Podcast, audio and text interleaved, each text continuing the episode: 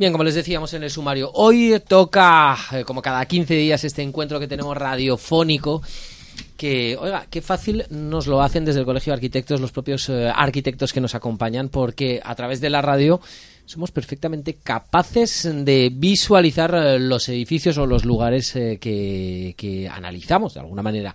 Con el Colegio de Arquitectos, Belén Gómez, profesora de la USJ, arquitecto. ¿Qué tal, Belén? Muy buenos días. Muy buenos días. Gracias de nuevo por venir. ¿eh? Gracias a vosotros. Hoy hincamos codos. Muy bien, ¿Eh? exactamente. Como tenemos a los jóvenes estudiando, examinándose, haciendo la selectividad, pues hoy hincamos codos. Efectivamente. efectivamente. Porque hoy les vamos a hablar yo le decía al arquitecto que, que, nos acompaña y que va a ser protagonista en esta charla, le decía, yo creo que es uno de los edificios más utilizados y transitados de la ciudad de Zaragoza, ¿eh? o por lo menos esa es mi percepción. Porque, Belén, vamos a hablar de la Biblioteca de Económicas. Así es, vamos a hablar del, del edificio de la Biblioteca de Económicas cuyo proyecto y obra realizó Basilio Teuías, que nos acompaña, que es vecino de algún edificio que ya hemos comentado hace no demasiadas eh, fechas, mm. del Paraninfo. Y bueno, pues está con nosotros Basilio. Basilio tiene una larga, dilatada y exitosa trayectoria profesional. Eh, tiene también una importante trayectoria docente, ha sido profesor en Barcelona, en la Universidad Internacional de Cataluña, en la Universidad de Navarra, en estos momentos es, eh, es profesor en la Escuela de Arquitectura de aquí de Zaragoza y ha obtenido muchos premios. Eh, cual no los voy a contar porque vamos a entrar en harina de, su, de este edificio que comentamos. Y, y bueno, pues yo creo que damos paso a Basilio. Basilio Tobillas, arquitecto, muy buenos días. Hola, Oliver, buenos días. Eh, esto a la hora de diseñar una biblioteca barra sala de estudios, también incluido y demás, ¿esto de ser docente ayuda? Además de ser arquitecto, por cierto. Bueno, pues, pues eh, algo sí, ¿no? Porque son espacios que has vivido. Eh, yo recuerdo mi época de estudiante en la Escuela de Arquitectura de Barcelona, que, en fin, realmente gran parte del tiempo lo pasé en la biblioteca. ¿no? La biblioteca era un lugar espléndido en aquel momento en Barcelona. La bibliotecaria era una persona también estupenda. Eh, hermana de Miquel Roca, el político, ah. una persona en fin, de un nivel. Y, y, yo recuerdo haber pasado muy buenos ratos en la biblioteca de la escuela. vale. Em, eh, a ver, eh, ¿por qué? la definición es biblioteca de económicas, ¿no? ¿Cuál, cuál es la historia realmente de, bueno, pues la este historia... encargo? ¿Cuáles eran las aspiraciones? Sí. La biblioteca, la verdad es que es de aquello que a veces los arquitectos llamamos un proyecto de largo recorrido, porque era la, bueno, como sabéis, ¿no? Pues el, la Facultad de Económicas se había, en fin, insertado en el edificio del antiguo Hospital Clínico Universitario, se había rehabilitado en los años 80 y no eh, tenía, digamos, una biblioteca que se pudiera eh, calificar como tal. Era un espacio muy pequeño y entonces eh, yo creo que fue precisamente a principios de los 90, a finales de los 60, cuando empezó a surgir el tema de este proyecto. ¿no? Un proyecto que al principio iba a ser más modesto, iba a ser un edificio en planta baja y luego ya cuando hicimos el proyecto definitivo, que se hizo en el año 94, han pasado ya muchos años, pues ya, digamos, adquirió la escala que ahora tiene. Entonces el edificio está compuesto fundamentalmente por dos grandes espacios. Uno es la sala de estudio, que ocupa la planta baja, es una sala de estudio grande. Eh, yo creo que en aquel momento puede que ahora tenga más, pero eh, estaba preparada para 360 plazas de lectura. Y luego eh, sobre la sala de estudio, que además funciona o tenía que funcionar de una forma independiente, pensando que los accesos, los fines de semana, pues, en fin, la biblioteca va a estar cerrada, etcétera, tiene un acceso independiente, servicios, etcétera. Pues sobre este gran espacio, como digo, estaba ya la propia biblioteca, ¿no? que es un espacio a mí me parece, yo soy de aquellos proyectos que tengo cierto cariño, un espacio atractivo, muy largo, con visiones diagonales muy, muy largas de, de 70, 80 metros de longitud, que lo que intenta es, eh, bueno, pues dentro de un espacio unitario, eh, a través pues de, la luz, el uso de clerestorios al norte, claraboyas de grandes dimensiones, etcétera, jugando con los niveles del, pavimento, pues eh, crear diferentes zonas de, de, lectura, digamos, ¿no? La biblioteca está a un nivel, tiene una altura mayor, la hemeroteca está más alta, con un, con un techo menor, en fin, y esto va creando casi como, como una secuencia de espacios eh, que eran los que a mí me parecían como más atractivos del proyecto. Eh, claro, porque lo primero que tiene que ser un edificio de este tipo es funcional, ¿no? Al fin y al cabo, ¿no? Esa funcionalidad, pero a la vez ah, consiguió que fuera y que sea confortable. Sí, hombre, yo diría que las bibliotecas realmente eh, han sido siempre de aquellos edificios, pues no sé, los teatros, ¿no? Eh, los museos, ¿no? de aquellos edificios que siempre han estado eh, muy valorados por los arquitectos en todas las épocas de, la arquitectura, pero desde luego, desde luego ya en el siglo XX, un poco en lo que se ha dado en llamar el movimiento moderno, pues hay grandes edificios, ¿no? Es decir, pues, por ejemplo, pues Álvaro Alto, por ejemplo, uno de los grandes arquitectos del siglo XX, pues yo diría que sus grandes proyectos, muchos de ellos, han sido las bibliotecas, ¿no? porque son esos lugares en los cuales, primero, el espacio es de unas ciertas dimensiones, ¿no? tiene una gran importancia la luz natural. hay que, la luz natural tiene que estar de alguna forma también calibrada, matizada, es decir, para que no moleste, pero al mismo tiempo permita la lectura, etcétera, eh, el silencio, eh, eh, los libros, en fin, yo creo que, hay una serie de cuestiones que, hacen que sea un proyecto muy atractivo, ¿no? Belén, ¿qué nos cuenta de la biblioteca con los ojos de Belén Gómez? Bueno, yo mm, la verdad es que cuando llegué a vivir a Zaragoza no, no, no existía ese edificio. Le preguntaba a Basilio un poco cómo había sido ese, ese proceso y, y estuve el otro día visitándola. A mí, mm, lo digo más veces cuando estamos aquí, también me gusta mucho eh, calibrar y sopesar cómo envejecen los edificios. Y creo que este, Basilio dice que él no ha vuelto desde hace tiempo, yo creo que tiene muy buena nota. Creo que que ese paso del tiempo eh, que, le da solera a los edificios y que, y que, bueno, este supongo que estará bien mantenido. A mí me parece que tiene muy buena nota. Mm, desde luego, desde luego está, está espléndido. Quiero decir que ahora porque el año en el que se terminó fue el 96, Basilio. Sí, el 96. si me dicen el 2006 también me lo creo perfectamente. No, no, se equivocó en el 96. Hombre, yo creo que fue un edificio además que, que tiene como eh, dos, dos, dos, dos facetas eh, que confluyen en, un, todo, por supuesto, pero por un lado interiormente, pues como os decía antes, está el uso de la luz natural, la madera, el linóleo, hay muy pocos materiales, ¿no? Y la verdad es que linóleo. Sí, el pavimento era un pavimento de linóleo, un pavimento continuo, eh, agradable al tacto, el olor y tal.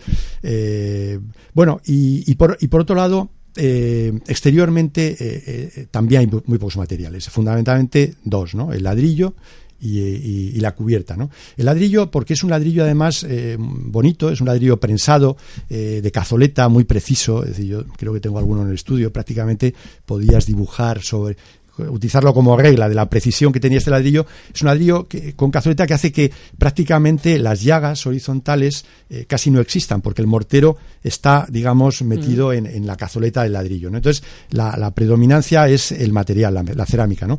Y luego el zinc que eh, se utilizó en las cubiertas, ¿no? Porque, claro, como el edificio es bajo, prácticamente tiene una planta y media eh, o dos plantas sobre la rasante, lo que a veces denominamos la quinta fachada de la cubierta, en este caso es así, porque los edificios vecinos de Gran Vía, etcétera, son edificios más altos y esa presencia de la cubierta siempre iba a estar. ¿no? Con lo cual, tanto desde el punto de vista del interior como elemento de iluminación natural, porque van emergiendo lucernarios y tal, como desde el punto de vista del exterior, pues el, zinc pues era un material también noble, que envejece bien, ¿no? Con lo cual, tanto el ladrillo como el zinc, pues eh, yo creo que son materiales que tienen un poco esa característica, ¿no? De, ganar a veces con el paso del tiempo, ¿no? Tener una cierta patina. Este espacio se llama arquitectura con los cinco sentidos. Hemos eh, hablado de, la luz, ¿eh? hemos hablado de, ha, dicho incluso de, los olores. Los olores.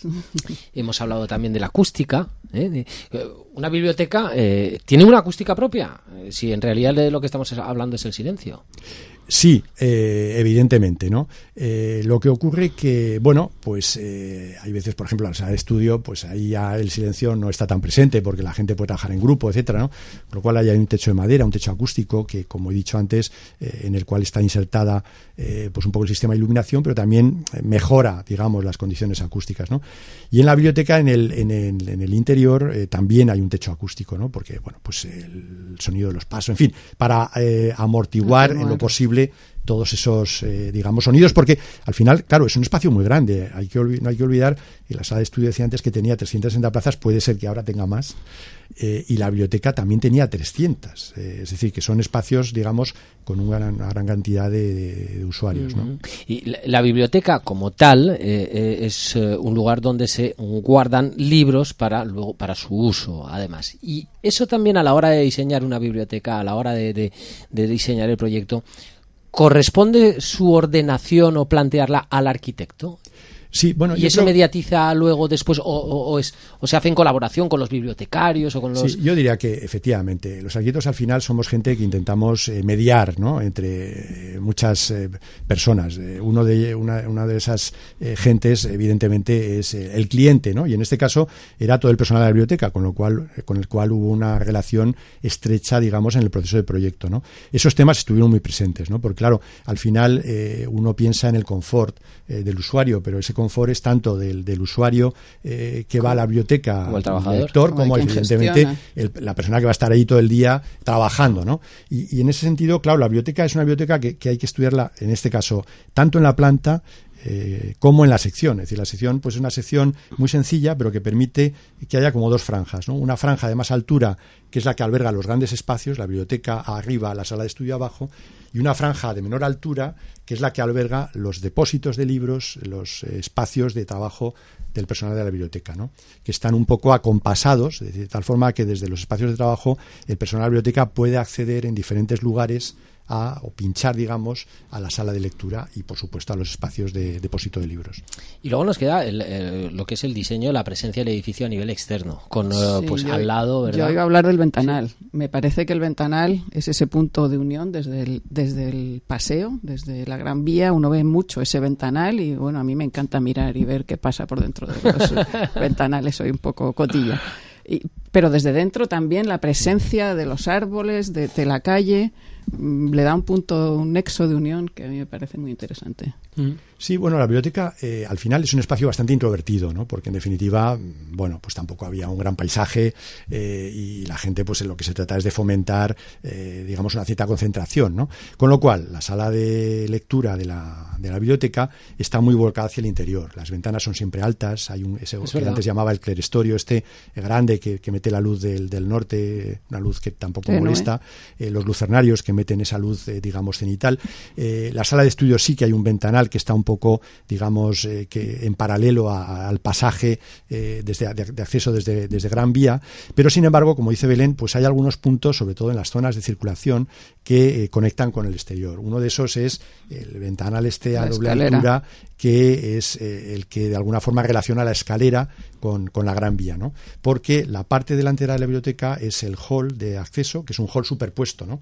Es el, el hall de acceso eh, desde planta baja que sirve para la sala de estudio y desde ese hall se accede al hall superior eh, que está eh, con más altura, con lucernarios y tal, que es el propio hall de la biblioteca y al cual, digamos, se relaciona, ese hall se relaciona con la Gran Vía a través de ese, de ese gran ventanal. ¿no? Y Luego su localización, a lo que me refería también, es al lado tenemos un edificio como el Paraninfo de, de Zaragoza, de la Universidad de Zaragoza.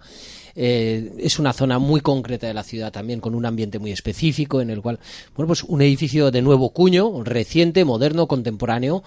Había que encajarlo bien, ¿no? En, dentro, en una armonización eh, que, es- que sea, que sea, pues, como. En un como entorno asocio. tan histórico. Claro, claro, ¿no? Eh, que, no, ahí Sí. no, no podías hacer cualquier cosa. No, efectivamente. Esa- esa- hay una discusión interesante. A veces en las clases hablamos de, pues ya de que se remonta, pues no sé, a los arquitectos italianos de los 50, eh, grandes arquitectos como, eh, como Gardella, eh, eh, Rogers y tal, que hablaban de las persistencias ambientales. ¿no?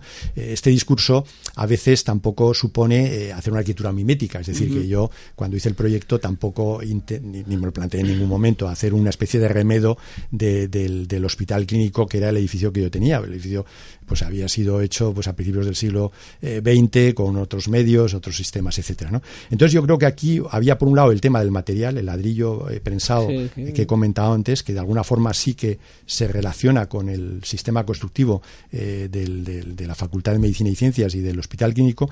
Y luego también en este caso yo creo que había una, impor- una importante componente urbanística, ¿no? Porque claro, en aquel momento aquel espacio era un espacio ocupado por el órgano de medicina legal, un espacio eh, abandonado, eh, en fin. eh, y, y yo creo que aquí lo que yo pretendía era que el edificio se acompasara a esa especie de pasaje que yo siempre albergaba la, esper- la esperanza de que hubiera conectado la Gran Vía con Doctor Cerrada. ¿no? Sí, sí, sí. Eh, a través, digamos, de el, el- el anatómico forense. ¿no? Esto no llegó a ser así, pues porque el anatómico forense eh, mantuvo un poco una, la propiedad distinta y ahora la conexión se hace a través, pasando por debajo del aula magna y conectando con Doctor Cerrada. Pero de alguna forma el edificio, eh, Pero, ah. la, la- la planta del mismo, esa planta alargada que se va adaptando a la parte posterior, lo que intentaba era eh, formalizar un poco como, una, como un pasaje, como una calle agradece, interior una que calle que se conectara la. Gran Vía con Doctor Cerrada. Mm, Sí, porque au- aunque luego pues no sea exactamente así, la sensación sí que es Sí. así. ¿verdad? Que conecta a ambas Sí. vías, Sí. sin ninguna duda. Sí, sí, no sé si después de este proyecto Basilio también ha hecho alguna biblioteca más. eh, Bueno, eh, pues sí, alguna ha hecho más, eh, no como que yo recuerde, no como edificio exento, pero bueno, por ejemplo, el, el edificio donde ahora doy clase, el edificio Betancourt del, del, campus politécnico, pues efectivamente es un edificio muy grande, de otra escala, ¿no? Y allí, eh, por ejemplo, la biblioteca, pues eh, está integrada eh, en torno al edificio, pero tiene una cierta autonomía, ¿no? Pero la, el, el, edificio Betancourt es, es obra sí, suya. Sí, sí, sí, ah, es un proyecto que, sí, es un proyecto mm, un poco posterior, también de hace bastante tiempo. Yo sí, creo que bueno, un edificio que acabamos, sin ninguna duda, que acabamos en 2001. Y está sí. dando clase en él. Pues sí, sí. qué cosas, ¿no? Sí, qué, qué, bien, qué bien, qué bien. ¿Alguna cosita más que apuntar? Eh? Pues no lo sé, Eh, yo Belén? creo que invitar a la gente que vaya y que los que vayan la miren un poco con otros ojos. Claro. Después de haber. Eso es a mí lo que me pasa después de cada una de estas charlas con los arquitectos que, no, que nos acompañan, ¿eh? que luego me pasó, me ha, pasado, me ha ocurrido con el Paraninfo, luego pasa si lo miras de, de otra manera. De otra manera. Es una de las de, de, de, del espíritu de la arquitectura con los cinco sentidos. ¿Mm? Así es. Y por supuesto tener la oportunidad de entrevistar y saludar a arquitectos de la talla de, de Basilio Tobías. Señor Tobías, muchísimas gracias por estar con nosotros. Ha sido un placer la charla. Muchas eh, gracias, igualmente. Ha sido eh, y, y qué, qué, suerte tienen sus alumnos de, de, tenerle como profesor, como también es el caso de Belén Gómez. Belén, muchísimas gracias. Muchas también, gracias, ¿eh? Olivier. hasta dentro de 15 días. Nos vemos. Fenomenal. Arquitectura con los cinco sentidos.